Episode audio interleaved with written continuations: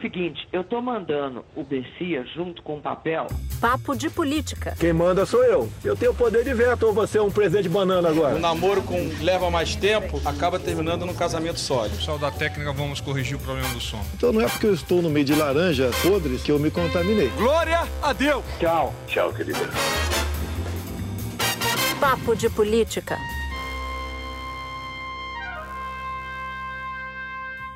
Olá, seja muito bem-vinda, seja muito bem-vindo. Papo de Política está começando agora, do Rio de Janeiro, Andréa Sadi.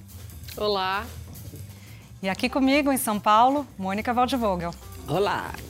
Bom, gente, uma semana em que todos os movimentos na política tiveram a ver com eleições. O ex-juiz Sérgio Moro entrou no jogo atirando na esquerda e na direita. E já tem gente se movimentando para trazer de volta o projeto do semipresidencialismo. De novo, a gente vai contar para vocês. O presidente Bolsonaro decidiu disputar a reeleição pelo PL, partido que representa tudo que ele criticava quando foi eleito. Do outro lado da Praça dos Três Poderes, o Supremo deu um freio no orçamento secreto do Congresso. A decisão não foi digerida, claro, não foi digerida nada bem pelos parlamentares. E já se fala em um abismo entre os dois poderes. Bom, é claro, a gente vai falar da nossa amiga, colega Cristiana Lobo, uma referência para todas nós mulheres que trabalhamos na cobertura política, que falta ela vai fazer. Fique com a gente, porque cada uma de nós tem algo para contar, algo para falar, para lembrar Cristiana Lobo.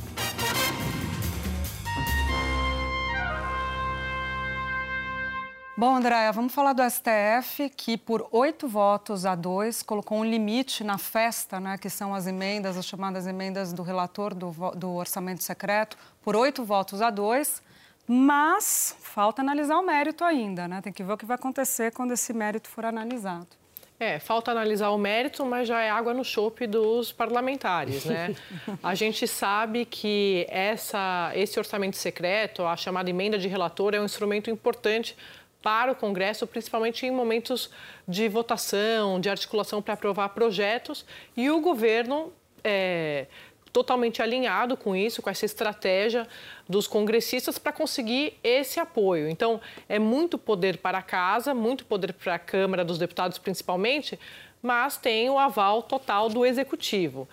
Júlia e Mônica, o Supremo deu essa decisão a Câmara não estava esperando um placar tão é, alto, né, 8 a 2, tinha uma expectativa de ter uma margem menor, porque na avaliação dos parlamentares com quem eu conversei, eles conseguiriam um discurso, uma narrativa melhor a respeito do que eles querem fazer valer, o que eles querem que as pessoas acreditem que é o quê? Olha, não tem nada de orçamento secreto. A gente, vocês querem mais transparência? A gente vai dar mais é, mais transparência, mais fiscalização, mas precisa valer daqui para frente. Quem recebeu, recebeu. Quem mandou dinheiro para a sua base eleitoral mandou. Ninguém precisa ficar sabendo o que vocês fizeram no verão passado. Deixa isso para lá, vamos daqui para frente. É, isso, inclusive, foi uma tese muito discutida com alguns ministros do Supremo, entre integrantes da cúpula da Câmara e ministros da Corte. Mas faltou o básico, faltou convencer os demais ministros. Né? Tem 10 russos né, no Supremo hoje para você convencer conversaram com uma parte, não conversaram com a outra. O, o, resultado também tem muito de não deixar a ministra Rosa Weber, que é uma integrante da corte, sem apoio, se, como eu já tinha falado aqui no começo da semana na Globo News, que quem conversasse internamente na corte sabia que ela tinha o aval, que não é que ela tomou essa decisão sem antes conversar com os demais colegas de tribunal. Ela já tinha conversado com eles, então também tinha mais segurança para dar essa decisão, apesar de o Congresso não saber disso. E ainda teve a reunião, o Arthur Lira pediu uma conversa com o presidente do Supremo, Luiz Fux, para apresentar os seus motivos ali em relação ao orçamento secreto. E depois dessa conversa, conversando, eu já analisando e, e apurando com algumas fontes, o Supremo ficou com a impressão de que a Câmara estava na prática dizendo o seguinte: olha, se não tiver, se tiver uma decisão contra o orçamento secreto, isso pode gerar um abismo entre os poderes, pode ter uma crise institucional, de fato, como eu falei aqui no começo. Então, só para concluir e devolver para vocês aí, o Supremo ouviu, mas decidiu como achou que tinha que decidir, é, cortando a, as, as asinhas dos deputados neste momento com a emenda de relator. Mônica Júlia. É, os observadores do Supremo, porque tem essa, essa profissão, né? Observadores do Supremo é, não apostavam que a diferença fosse ser tão grande. Achavam que a pressão que a Câmara estava fazendo, particularmente o presidente Arthur Lira, é, faria com que eles fossem mais cautelosos, um pouco de apoio à Rosa e um pouco de dizer, olha, não estamos interferindo. Mas acho que a leitura que os ministros tiveram foi de que havia uma pressão e isso eles não iam aceitar. Eles já é. tinham enfrentado uhum. o presidente Bolsonaro, não iam deixar de enfrentar é, o Arthur Lira nessa questão. Eu soube também que o presidente Fux se informou sobre orçamento com vários especialistas. Ele saiu conversando e lendo material. Ele queria entender de fato o que, que era o orçamento secreto e as emendas de relator. E não há ninguém, nenhum especialista em contas públicas, ninguém com quem eu tenho conversado durante todo esse tempo que diga que há alguma regularidade no processo. Não tem nenhuma regularidade. É completamente legal, completamente anticonstitucional a forma com que eles estavam operando essas emendas. Portanto, também uma convicção do ponto de vista de contas públicas foi formada dentro do Supremo. E o que esses observadores dizem agora é que a Câmara ficou de fato emparedada, não há muito o que fazer, é, dificilmente na modulação vai se atender o que a Câmara quer, porque já se criou um fato público, ah. né, de que uma ilegalidade foi corrigida e que então agora tem lá o pessoal vai espernear, vai reclamar, vai resmungar, mas qualquer coisa que fizer é, para referendar esse orçamento secreto ou para ter uma revanche, cai no Supremo de novo. Né? E posso só é. falar uma coisa, Júlia, Mônica, que eu estava ouvindo a Mônica rapidinho.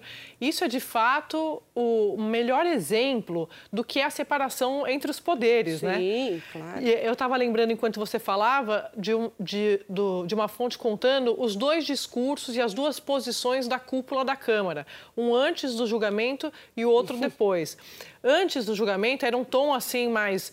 É, quase. É, você falou da pressão, mas tinha, uma, tinha até uma fonte dizendo: olha, a gente está até pensando, se o Supremo decidir contra o orçamento secreto, a gente apre, apresenta um projeto de decreto legislativo para assustar a decisão do Supremo. Aí eu falei: ué, mas o PDL não é para assustar atos do executivo?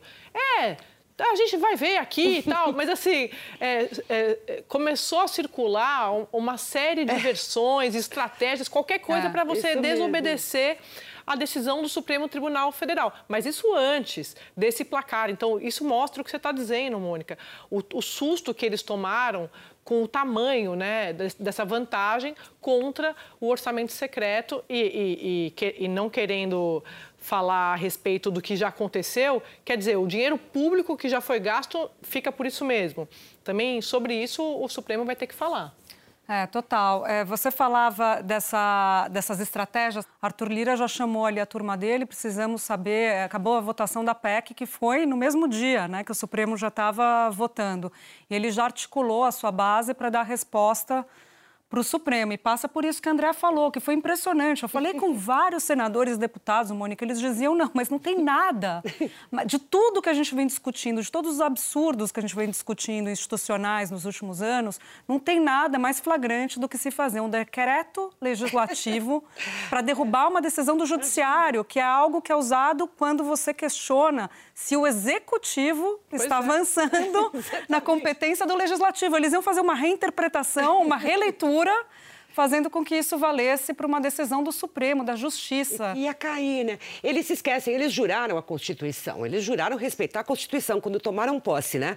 Isso é um, um rito. E a Constituição diz claramente que os fundamentos da República são esses: a independência dos poderes e o controle constitucional é do Supremo. Quem avançar sobre a Constituição tem esse, que é talvez um dos maiores freios é, no sistema de contrapesos. Não, não deu, né? A, é. a Andréia é falou freio.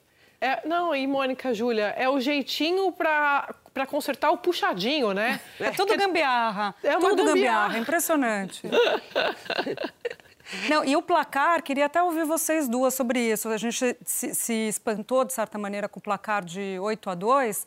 Eu acho, Andréia, que esse placar tem a ver com o fato de que ministros interpretaram a ida de Arthur Lira no STF como uma ameaça. E circulou, anda circulando a informação de que ele poderia mexer na verba do judiciário, nas discussões do orçamento. Então, tem-se aí também um caldo do tipo, não venham para cima da gente, que a gente sabe se defender também, né? Até porque o, o, judiciário tem um teto de gastos também. Tem. Ele tem a sua fatia ali dentro do orçamento. Isso é uma outra encrenca, hein? O teto pode... de gastos dos outros poderes, Sim, né? sim, ambos têm. Quer dizer, o, o, Ministério Público tem, o Congresso tem e o Judiciário tem. Então, ameaçar é, fazer alguma retaliação orçamentária contra o Supremo também é, não faria sentido, porque tem autonomia orçamentária, tem um teto, portanto, está garantido ali dentro daquela quantia de dinheiro que eles têm para se manter. Seria de fato um absurdo. Se isso aconteceu, como algumas fontes dizem, que houve uma ameaça velada em mexer no orçamento do Supremo, seria muito grave, mas também explicaria o 8 a 2, explicaria Sim. a altivez dos ministros. As minhas fontes sobre isso que circulou dizem, dizem o seguinte: se o Congresso fosse fazer isso eles não iam contar para o Supremo. É. Então, até porque quando eu fui apurar, assim, eles iam, é, a gente sabe como funciona. A Júlia falou da, da calada da, da noite, né, da aprovação das pautas é, essa minha fonte, que é da, da, desses, desses caciques do Centrão, falou isso. Ué, mas você acha que a gente ia avisar o Supremo se a gente fosse fazer de fato isso? Mas agora eu quero ouvir vocês sobre o daqui para frente, né? Eu perguntando para essa turma que está envolvida nessa discussão, defendendo a emenda do relator. É, o que vai acontecer a partir de agora. Eles me dizem assim, olha, o Supremo, ele achou que é, com, com, esse freio, né, essa limitação, estivesse apenas atingindo o Congresso, mas na verdade o, o, executivo, né? Mas na verdade ele está devolvendo o poder do orçamento para o executivo, para que eles decidam para onde vai o dinheiro. Isso, exato. E aí eu falei assim, ué, mas tem alguém hoje no governo, porque para a gente dar um exemplo, né? É, o Ministério da Economia ele acabou incorporando o Ministério do, do Planejamento no governo Bolsonaro. Qual é a queixa que esses parlamentares fazem? Ora, então já que vai voltar para o executivo, que a gente crie o Ministério do Planejamento também.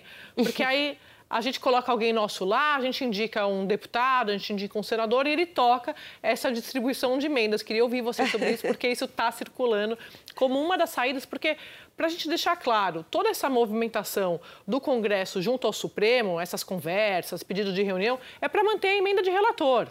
Eles não querem abrir mão disso, né? Assim, não tem como ser mais, como a gente traduzir de forma mais simples, porque eles sabem que eles vão ser derrotados em alguns pontos. Mas como eles vão fazer isso? E quem vai decidir isso? Vai, é. De onde vai sair essa decisão? Então, que eles tenham é. alguém deles no executivo, se de fato voltar para lá. Acho que essa discussão da emenda do relator, as ministras, tanto a Rosa Weber e a Carmen Lúcia, colocaram um ponto que é fundamental, que é como isso é, distorce um princípio básico, que é o da igualdade da disputa eleitoral. Porque recebe ali quem é amigo do rei. Então você tem todo mundo no Congresso disputando a eleição, só que quem vai ter mais condições de disputar a eleição são os amigos do rei que vão ganhar o dinheiro.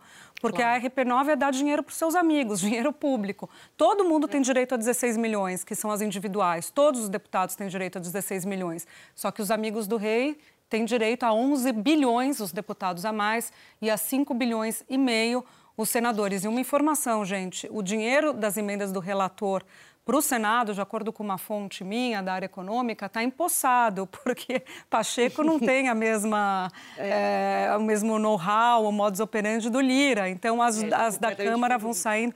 E aí, queria já casar esse assunto, gente, com a PEC dos precatórios, que uma coisa está ligada à outra, né, Mônica? Quando você fala em abrir espaço no orçamento, está se falando justamente para pagar essas emendas o ano que é. vem. Vamos ver como é que vai ficar no Senado, né? Porque acho que do ponto de vista econômico a gente já destrinchou isso bastante. Há uma enorme preocupação entre os, os agentes na verdade, mais agora entre os empresários, porque o mercado sabe precificar rapidamente e estimar custos ali de dívida, estimar custos de dólar e vai ganhando ali naquela gincana diária. Os empresários é que têm mais dificuldade, porque é, você tem que prever o que vai acontecer no ano que vem, qual vai ser o preço do dólar, qual como é que o Banco Central vai agir em relação a uma inflação decorrente de um desarranjo fiscal? Então, é uma enorme preocupação. Agora, todo mundo de olho no Senado. O que, que vai acontecer no Senado? Isso eu também quero ouvir é, de vocês. Eu acho que o fato de que deram a relatoria para o Fernando Bezerra uhum. é um sinal, que é líder do governo, é um sinal para dizer: olha, nós não somos hostis. Uh, completamente. Nós estamos deixando o, o esse relator, líder do governo, fazer a defesa do, é, do, do da PEC. Mas é, foi para a Comissão de Constituição e Justiça, ou seja, tem que ganhar tempo. Há muita gente que diz que hoje não passaria no Senado. Precisa desse tempo na Comissão de Constituição é, e Justiça tá. para fazer as costuras. Vocês concordam? É por aí? Olha, eu, Mônica, eu conversei com um ministro do governo que me disse o seguinte, que o governo conta com 50 votos, mas eles querem, é claro, uma margem segura. Né? Para você aprovar a PEC, você precisa de 49 votos uhum. no primeiro turno, 49 no segundo turno lá no Senado. Então, qual seria essa margem segura? Mais uns cinco votos? Eles conseguem fazer isso? A negociação está rolando solta nos bastidores, é claro, principalmente em relação ao PMDB porque o governo hoje sabe que esse é o foco principal de insatisfação. Esses ministros com quem eu tenho conversado têm feito uma ofensiva para cima deles. Mas, se passar com 50, passou, né? Passou. É, é igual o jogo de futebol. Passou com 312, um. né? Ah, 312, bem lembrado. É, é 312. Quatro mas... a mais dos 308 necessários. É. Mas por, por causa do que aconteceu na Câmara, eles gostariam de trabalhar essa margem segura que eu estou falando. Mas hoje a conta do Senado são 50 votos. É. Então, faz parte disso que você está falando, do Fernando Bezerra. Claro que tem essa sinalização de que é um aliado tocando o texto, principalmente para que eles evitem mudanças, porque se mudar no Senado ainda é, precisa voltar para a Câmara. Então, na verdade, o papel do Fernando Bezerra para o governo é mais de goleiro dessas mudanças que possam vir de é. sugestões é. de senadores. Eles não querem isso porque isso vai atrasar ainda mais. Se passar no Senado, vai passar no final do mês, naquele esforço até o, né, uhum. tem um esforço concentrado, começo de dezembro. E, e se não passar, tem sempre o plano B do governo. O governo, Mônica, e Júlia não descarta, e vários integrantes do governo com quem eu converso me dizem que até para o governo seria melhor fazer o auxílio, a prorrogação do auxílio emergencial. Mas, assim, são ministros da ala política. Se você conversar, uhum. e vocês conversam bastante com a turma da equipe econômica, eles não querem nem ouvir falar disso, porque eles já foram longe demais para a cartilha que eles diziam rezar, né? Então, é, eu acho que o Bezerra está mais nessa função. É, o, interessante você falar isso, porque ontem eu falando com um senador e ele dizia que tinha conversado com o líder do governo e dizendo, olha, do jeito que está, a gente não vai aprovar. Por que, que precisa dessa expansão fiscal? O governo não quer aprovar o Auxílio Brasil, ajudar as pessoas que estão precisando? Nós também. Então, não precisa colocar essa expansão para colocar auxílio caminhoneiro, para colocar emenda de relator, não precisa, vamos diminuir o espaço. E o Bezerra respondia: não, sim, também acho, vamos negociar. e eu falei: hum, não, sim, será que está sinalizando que vai negociar ou está deixando assim, varrendo para debaixo do tapete nessa função que a Andrea falou de goleiro? E uma outra coisa que me chamou a atenção, também dividindo com vocês, foi Alcolumbre, porque Alcolumbre, o dono da CCJ, né, como os senadores dizem, o presidente da CCJ, está barrando André Mendonça, mas nessa uhum. matéria ele falou que vai dar celeridade. Um dia antes tinha dito que estava tudo parado na CCJ, uhum. bateu lá a questão da PEC e disse que vai pôr para andar. E aí me disseram, Andréia, que tem a ver, Mônica também, que tem a ver com um dos pontos da PEC, que é aquela prorrogação de 240 meses para se pagar as dívidas previdenciárias dos municípios. Uhum. E o Alcolumbre é um cara muito voltado para a política Sim, local, local, e tudo é. mais. É, isso é importante para os municípios. É, é uma, houve uma concentração de, de prefeitos né, no Salão Verde na, na votação da é. Câmara agora. Eles querem muito isso daí. O, o Arthur Lira conseguiu ir distribuindo benefícios para alguns setores de forma a conseguir essa aprovação. Né? Teve a negociação com os professores, teve a negociação lá para o Fundeb, para dar mais Fundef, na verdade, né? A é. dívida de Fundef tão antiga que é, do, é dos estados ainda. que são credores, ainda Fundef ainda do tempo do Fernando Henrique. Então ele foi fazendo algumas concessões para politicamente é, ajustar essa essa PEC. Mas se o Senado quiser diminuir esse espaço, ele diminui o, o tempo é, de correção. Suponha que a correção do orçamento fosse até final de novembro, o que daria um tempo para se fazer o cálculo dos valores do orçamento que vai entrar em vigor no ano que vem sendo a inflação até 31 de dezembro, ninguém vai saber direito Exato, como é que vai ser o orçamento. Problemaço né? isso, vai fazer é. um orçamento Vai ter um descasamento. E vai ter que corrigi-lo no é. ano seguinte. Então, se o Senado quisesse, ele faria uma, um encurtamento ali do período de correção. Boa, boa.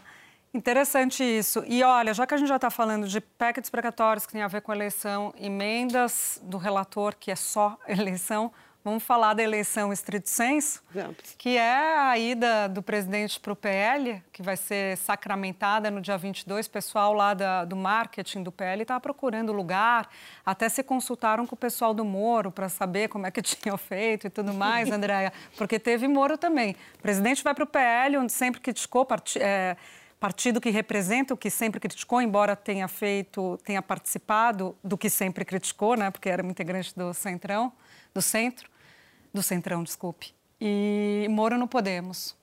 Bom, gente, o Moro é, anunciou a entrada no Podemos, mas não anunciou ainda a candidatura, né? Ele vai se candidatar, a gente não sabe se é presidência ou Senado Federal.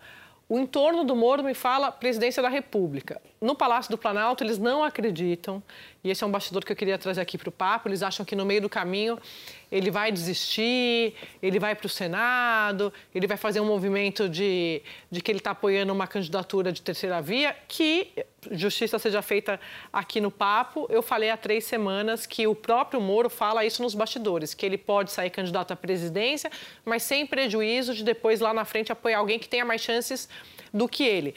Mas, meninas, eu não sei o que vocês acham, mas assim, por exemplo, um candidato, é, uma pessoa que está pensando no Senado tá se tá fazendo fono, tá fazendo media training, tá, tá conversando com vários é, assessores e conselheiros de diferentes áreas que não a sua. Estou falando da agenda anticorrupção, por exemplo, na área da economia, é o que o Moro está fazendo e vem fazendo nas últimas semanas para se preparar. A gente não sabe para o quê. É. Mas, é, especificamente sobre a candidatura dele, sobre o discurso, e a gente falou bastante disso aqui na Globo News durante a semana, eu diria para vocês que ele está sendo aconselhado a intro, introduzir outros assuntos que não esse da agenda anticorrupção. Porque Claro, você é, é, é, a área dele, ele, do, ele domina isso, mas ele já, já, tem pesquisas mostrando que esse não vai ser o tema dominante da eleição do ano que vem. Então, ele precisa ter um projeto, pelo menos um programa, apresentando o que ele pretende fazer se ele for eleito. Aí, ao Senado, à presidência, a gente não sabe. Mas essas conversas estão rolando nos bastidores. E aí ele tem que ser treinado mesmo, porque ele não tem nenhuma experiência política e hoje em dia, nessa época de redes sociais e tudo mais, um escorregão é fatal. É. E aí, se você falar alguma coisa errada que desagrade o, o, a parte do eleitorado que ele acha que é sua, não é? Então ele tem que ser, ao mesmo tempo, é, conservador o suficiente para tirar votos é, de Bolsonaro e, ao mesmo tempo, uma pessoa de centro. Ele até assinou, ele, ele acenou para como é que ele falou? É, as diferenças, vamos ser tolerantes é, com as diferenças. É, ele teve essa coisa assim. de unidade, é, né? Então, ao mesmo tempo, ele não pode desprezar uma população, uma parte é, central da população que não está nem aí com esse discurso uhum. É, ultraconservador e de extrema-direita. Então, ele, fica, ele vai ter que aprender mesmo, porque é. me parece que esteja na formação dele lidar com esses temas. E também vai ter que convencer, né, Mônica, Júlia, uma parcela importante da sociedade de que ele disse lá no começo, lá atrás, que ele não entraria para a política e ele não só entrou para a política é, no governo Bolsonaro, como agora ele está na vida partidária, que são coisas diferentes. Porque essa coisa de dizer, ah, o Moro entrou para a política agora. Não, o Moro já tinha entrado para a política é, quando ele entrou claro. no governo Bolsonaro. Ele, a, ele é, se aposentou da carreira de juiz e integrou o governo do adversário do ex-presidente Lula. Depois de sair do governo, aí ele começou a ver o que ele ia fazer em relação a questões eleitorais, a questões partidárias, Exatamente. mas já dentro da política. Então ele também vai ter que responder a isso durante a corrida eleitoral. E eu costumo dizer o seguinte, que é, que é uma estratégia meio chapolinha, assim. Quem poderá me defender? Eu mesmo. Ele vai para a campanha e ele usa isso bastante nos bastidores, que é o seguinte, o, o, tanto Lula quanto Bolsonaro vão atacar Moro. Mas se ele estiver presente, ele vai poder se defender, não vai precisar emitir uma nota oficial para se defender, não vai precisar ir para as redes sociais para postar alguma coisa em sua defesa. Ele vai ser o advogado dele mesmo nas questões referentes à Lava Jato, no caso do Lula, e do Moro em relação à interferência na, na PF, é, indicação para o Supremo e toda a experiência que eles tiveram nesse casamento mal sucedido.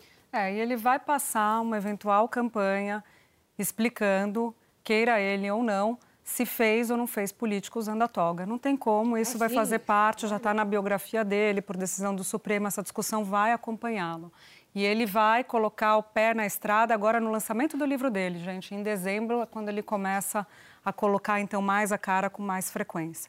Bom, Júlia, e assim, a gente está contando a repercussão do Palácio em relação à, à filiação do Moro, mas dentro do Congresso também teve repercussão, porque lideranças com as quais eu conversei nessa semana falaram o seguinte: olha, esse fator Moro na disputa reacendeu o debate nos bastidores da chamada PEC do semipresidencialismo. É uma proposta do deputado Samuel Moreira, do PSDB de São Paulo, foi apresentada no ano passado, mas não, ninguém deu andamento. Só que tem o apoio do presidente da Câmara, o deputado Arthur Lira, de lideranças importantes do chamado Centrão. A oposição, principalmente o Partido dos Trabalhadores, não quer nem ouvir falar disso, porque o Lula é, segundo as pesquisas, o líder da, nas pesquisas, né? Mas com o fator Moro, eles voltaram a discutir isso. Tem chance de passar? Tem ambiente para passar? Essas mesmas fontes acham que não dá tempo para 2023, porque o ano que vem é um ano praticamente morto no Congresso, né? Só se fala de eleição. E também a proposta inicialmente previa que se ela passar no Congresso, vale para 2026. Mas como a gente está vendo que hoje é um, é um, tem um grupo do jeitinho, da gambiarra, como diz a Júlia, tudo pode acontecer, tudo pode mudar, inclusive nada. Mas nesse caso específico, eles estão enxergando uma, um atalho para aprovar essa proposta que eles defendem há algum tempo, se de fato o Moro sair candidato. E tem Gambiarra é a grande instituição brasileira, né? Eu, a André falou, como eu disse, na gambiarra, eu fiquei pensando, eu cito muito gambiarra. Será que eu cito muito gambiarra ou se está rolando muita gambiarra, né? É o, é o ar que a gente respira. É.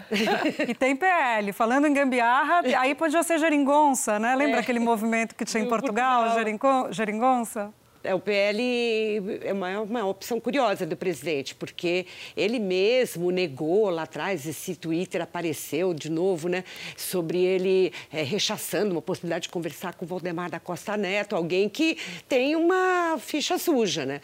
Já passou pela Pois prisão. é, pivô do mensalão, né? processos, pivô do mensalão. Então, é, é, essa opção é curiosa. Então, alguma grande vantagem o PL é, ofereceu ao presidente. Ele tinha também o PP querendo muito né, a Isso. filiação. Ao optar pelo PL, eh, vantagens ele conseguiu. Vocês sabem qual?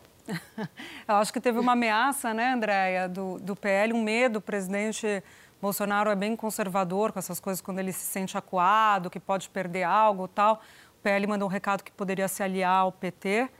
E, e o presidente quer fazer uma tríade, né? Que é PL, republicanos e PP. E aí uma distribuição de poderes, Andréia, tipo assim, um fica com a presidência, um vira primeiro-ministro, o outro vira chanceler. Como é que Isso. fica essa, essa divisão? Esse é o tripé que vai mandar, né, Júlia, Mônica? É isso. Vocês não, vocês não acham isso? E tem um outro fator importante. Você fala, um indica isso, outro indica aquilo. Tem uma indicação que eu diria para vocês que, pelo menos do meu ponto de vista, é o mais importante para os partidos, que é o comando do Congresso, né? O comando da Câmara dos Total. Deputados. Porque hoje está nas mãos do PP, né, o Progressistas com o Lira, mas nessa disputa pelo passe do presidente, PL e PP, o Valdemar Costa Neto sinalizou ao PP que, ó, em 2023, relaxa aí que nós estamos juntos. Nós, é, nó- a gente não vai abandonar vocês. Claro que parece que está muito longe, mas essas conversas começam agora. E sinalização é sempre bem-vinda no mundo da política. Então, isso significa que o, o- o Centrão continuaria mandando na Câmara. Claro, o Lira precisa ser reeleito, enfim, mas ele teria o apoio já importante do PL da Valde- do Valdemar Costa Neto e poderia levar os republicanos num acordo para fazer um rodízio, como foi feito em alguns anos, vocês vão se lembrar, entre o PT e o PMDB, Sim. né? Sim. Para fazer essa indicação. Então, eles estão querendo reeditar essa parceria mas nesse caso específico com esses, esses partidos que a gente está citando aqui. É, deu ruim essa parceria, que... né? É? Lembrando da época do PMDB-PT, deu ruim no final com a é. eleição de Eduardo Cunha é, e ele sim. indo para a oposição ao governo Dilma. Desculpe, Mônica. Não, eu só ia dizer que sim, provavelmente tem esse acordo. Não, não precisa só o, o, público em geral, as pessoas que estão cuidando das suas vidas, é que se surpreendem. Oh, tem uma eleição na Câmara. Ah, eu vou torcer pelo fulano. Ah, eu vou torcer pelo cicrano. Quando aquilo já está é, decidido há muito tempo, é, em, em, todos os sentidos, do preço ao interesse é. de poder. Sim. Agora não importa muito também, né, com essa trinca que a André estava falando, o poder que ela vai ter agora, que o que importa, sim, eles dizem isso, né? É, independentemente de quem vai disputar e quem vai ganhar, a gente sabe de uma coisa, né? Uma coisa não vai mudar e é fato. O Centrão vai estar com quem for Sim. o presidente. Então, tá tudo certo, é essa a lógica. Bom, a gente vai falar agora sobre a nossa amiga, colega e referência, Cristiana Lobo. A Cris morreu em São Paulo, vítima de um tipo de câncer raro, o mieloma múltiplo, do qual ela vinha se tratando fazia algum tempo. Mas a gente não quer falar sobre a morte da Cris, a gente quer falar sobre o legado que essa grande jornalista política nos deixa, deixa para todas nós, especialmente para nós aqui do Papo de Política. É um programa com mulheres, debatendo política na TV, e que é possível também porque lá atrás, em 1978, ela, repórter de Goiânia, começou a derrubar essa barreira. Barreira que nos impedia de participar de um mundo em que éramos minoria, não só na política, como nas redações também. E ela foi uma das que empurraram essa barreira, primeiro no jornal e depois na TV. E generosa que era, nos levou junto com ela. Para vocês terem uma ideia, a Natuza, a Sadi, a Ana Flor, que está sempre aqui com a gente, também os homens, o Camarote, o Valdo, todos nós aparecemos na Globo News pela primeira vez no programa da Cris, o Fatos e Versões. Éramos todas nós, no caso Natuza, Sadi e eu, de jornal, Ana Flor também, e ela nos colocou para falar na TV. Ela abriu essa porta e nos ensinou muito com a sua inteligência, com a sua ironia e com a sua enorme espontaneidade. Hoje somos mulheres, várias, talvez a maioria, informando e analisando o cenário político por causa dela também. E eu quero relembrar agora participações de nós todas no Fatos e Versões. Vou começar por mim, em 2016. Aqui comigo a Júlia do Alibe, da revista Piauí. Obrigada, Júlia. Bruno Bogossian, da revista Época, muito obrigado. Espero que voltem. Dilma Rousseff sofreu impeachment, mas não perdeu o direito de se candidatar e ocupar cargos públicos. Em 92, no caso do Collor, o STF entendeu que o, o Senado era, é, era quem tomava a última é, decisão cabia ao Senado tomar todo, é, definir qual que seria é todo o rito. É a última palavra, é o que eu a última também, palavra. pode ser que fique Então pode ser que, que fique mesmo, seja o Senado, e aí fique mantida as duas, fiquem mantidas as duas é, votações claramente nervosa e eu acho que uma das coisas que a Cris fazia, é, eu dizia, né, a gente que veio de jornal não sabia fazer TV, né, Andréia? Você também passou por isso ela deixava a gente tranquila. Ali, no caso, não, era a minha primeira aparição, estava super nervosa, mas ela falava, vai dar tudo certo, que é isso, você sabe, não sei o quê. Você não viu Tentava que tinha a mão acalmar. dela, você não viu, mas tinha a mão dela ali, ela praticamente salvava a gente, tipo, calma, fica tudo bem, vai ficar tudo Tamo bem. Junto. Não precisa chorar no ar. André, e você, no primeiro governo Dilma, também teve várias vezes, né, no Fatos e Versões. Depois você veio logo para a Globo News, vamos ver também. Olá, o Fatos e Versões está começando agora. Os meus convidados essa semana são os jornalistas André Sadi, da Folha de São Paulo, obrigada André por ter vindo, e Sérgio Fadu, do jornal O Globo. Muito obrigada, Fadu, por estar aqui. Bom, e vamos começar falando da Operação Lava Jato os problemas não param né, de, de aumentar. Não, não param. E o Rodrigo Janot, procurador-geral, foi o personagem da semana, né? Pedindo, sugerindo a demissão da direção da Petrobras.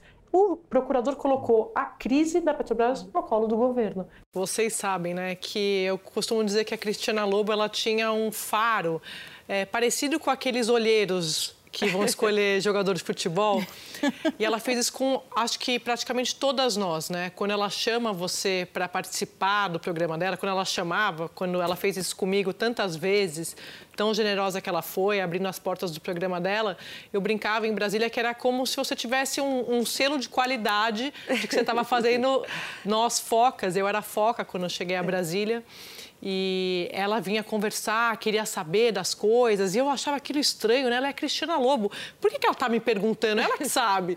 Mas ela trocava muito, não só ela tinha acesso a todas as fontes, como ela tinha acesso a todos os jornalistas. Todo mundo conversava bastante com ela. E, Júlia, para mim também, isso eu falei o dia inteiro nas entrevistas a respeito dela, a, a, a figura da Cristiana como mulher no jornalismo, num meio que é, como você disse, ela realmente rompeu várias barreiras e como jornalista política num meio da política que não é só masculino, como também é machista, ela se impunha. As pessoas respeitavam a Cristiana sempre esse essa figura dela de ter acesso a todos os lugares quando ela chegava era praticamente uma havia praticamente uma reverência, como se ela fosse uma excelência no bom sentido, do respeito de você ter de fato uma, uma pessoa de peso naquele congresso, no Palácio do Planalto, no Supremo, na redação. E eu sou só gratidão por ela. Eu vendo agora ela abrindo a, a porta o que ela fez, o que a, eu brinco que ela chegou aqui, Júlia Mônica, quando tudo era mato, né? Antes de virar modinha, hoje todo mundo fala de bastidor na TV. A gente é, deve a ela. É, é, não, eu lembro de lê-la, passando a bola para Mônica, mas antes, Mônica, eu lembro de a ler no Estadão, na coluna de bastidor dela no Estadão, e era só ela que fazia, não sei se em outros jornais outras mulheres também, me desculpem se eu estiver sendo injusta, mas eu lembro dela no Jornal Grande, era ela no Estadão, e você tinha um painel que era homens na Folha de São Paulo, que era o concorrente. E ela com um estilo muito particular, né? E vocês se conheceram em Brasília também, eu conhecia, Mônica? Eu cheguei em Brasília em 87 também, assim, completamente foca de Brasília. Eh, e eu via a Cristiana circulando ali no meio daquelas desenvoltura tão importantes. e eu admirava demais, porque ao mesmo tempo que ela tinha toda essa desenvoltura, isso que a Andrea falou é verdade, a Cristiana é aquele tipo de jornalista que, quando ela chega, ela dá peso àquela cobertura. Isso. A própria fonte diz, nossa, isso aqui é importante. Tá esse, entrevista, essa, esse assunto é importante, a Cris está aqui. Então, é, e, e era impossível você ficar, não sentir o carisma extraordinário que ela tinha, né? Porque ela realmente é uma mulher muito bonita, e com aquele jeito muito ali do centro-oeste, aquele rosto goiano que ela tinha, aquele sorriso é, muito largo e muito divertida. E é isso que eu queria falar. É, que as, por mais que ela tenha sido irônica, que, que ela tenha é, seus xistes assim na televisão e um estilo que era muito particular, nos bastidores, agora vamos contar um bastidor da Cris. Ela era hilária, ela, ela era muito engraçada. A Cristiana tinha um, uma capacidade que eu admiro muito é, de ter um arquivo de casos e de histórias muito gozadas e que ela era capaz de entreter uma mesa assim de jantar, uma mesa de bar, com uma história que ia grudando na outra, que ia grudando na outra, todo mundo caindo de rir ela era inclemente, implacável com muitos dos políticos, as figuras mais importantes. Ela dava apelidos muito gozados, que a gente não vai contar aqui, não vai comentar. Esse, nosso bastidor não vai tão longe. É. Mas essa, é, é, esse jeito que ela tinha, assim, e que era muito cativante para os amigos e para quem, enfim, confraternizava com ela nas mesas, é a lembrança que eu, que eu quero levar da, da Cris. Bom, já que a Mônica contou como se conheceram, tal, anos 80, né? Mas tem participação da Mônica também, gente, no Fatos e Versões em 2010. Vamos ver. Olá, Fatos e Versões especial está começando agora. Aqui é o meu nato, Renata Lopretti, do jornal Folha de São Paulo, e Mônica Valdivogel. Seja qual for o resultado da eleição deste domingo, uma coisa está bastante certa. Estamos diante do fim da era Lula caso da Dilma ser eleita, vai, vai ficar em xeque, né? Porque as pessoas podem, no dia seguinte, começar a tratar da sucessão da Dilma. O comportamento da oposição é que vai decidir o futuro dele. Se a oposição quiser é, desconstruir o governo dele, desconstruir a Dilma, ele voltará. Bom, gente, agora por último eu quero trazer a Natuza Néria, a nossa capitã aqui do Papo de Política, que em 2010 também estreou lá nos Fatos e Versões, no Fatos e Versões. Nós vamos falar da polêmica da semana. Quem não poderia, agora poderá disputar a eleição de outubro. Eu não consigo entender por que tamanha polêmica. E como disse o Rui, é um princípio constitucional. Você não pode retroagir uma lei em prejuízo do réu. É, também acho. Só não sabia que o senador Dornelles era tão preocupado com a linguística e assim, acho que ele abusou assim da liberdade da língua. Mas vamos passar para a economia. Bom, a Natuza está de folgas merecidíssimas, mas ela fez questão de vir aqui para lembrar da nossa amiga querida, né, Natuza? Que bom ter você aqui nesse momento com a gente. Oi, Júlia, minhas amigas, você, Sadi, Mônica. Que dia difícil para gente, mas eu acho que vocês conseguiram dar o melhor dos sentidos ao que era a crise em todos os aspectos dela, né? E eu queria contar algumas coisas, porque todas disseram do humor fino dela e ela ela tinha passagens incríveis no jornalismo. Eu me lembro que quando eu foca, né, iniciante toda a vida, e aí vi uma cena no Congresso Nacional, era alguma fonte completamente ali abordada por jornalistas e câmera e gravadores e tal. E aí eu chego meio que de sopetão e pergunto para ela: o que está acontecendo? Aí ela diz: cenas de jornalismo explícito. E aquilo para mim ficou marcado. E eu sempre uso essa expressão que era dela. E uma outra expressão que ela usava, ela quando queria, de maneira muito irônica, mas muito elegante, muito fina, dizer o oposto de alguém, é, eu chegava para ela e dizia assim, Cris, que apito toca essa fonte? Aí ela dizia, é um estadista, minha filha, como todos eles que estão aqui. E ela era tão absoluta, dona do pedaço, que ela abria. Teve um dia que eu vi, eu falei, eu era, eu trabalhava na agência Reuters e estava ali esperando por muito tempo uma fonte e a fonte não me recebia, eu precisava muito falar com ela. E aí ela disse: O que, que você está fazendo aí sentada? Eu disse, estou esperando o senador. Eu falei, não, não te recebeu porque ela já tinha passado e já fazia muito tempo.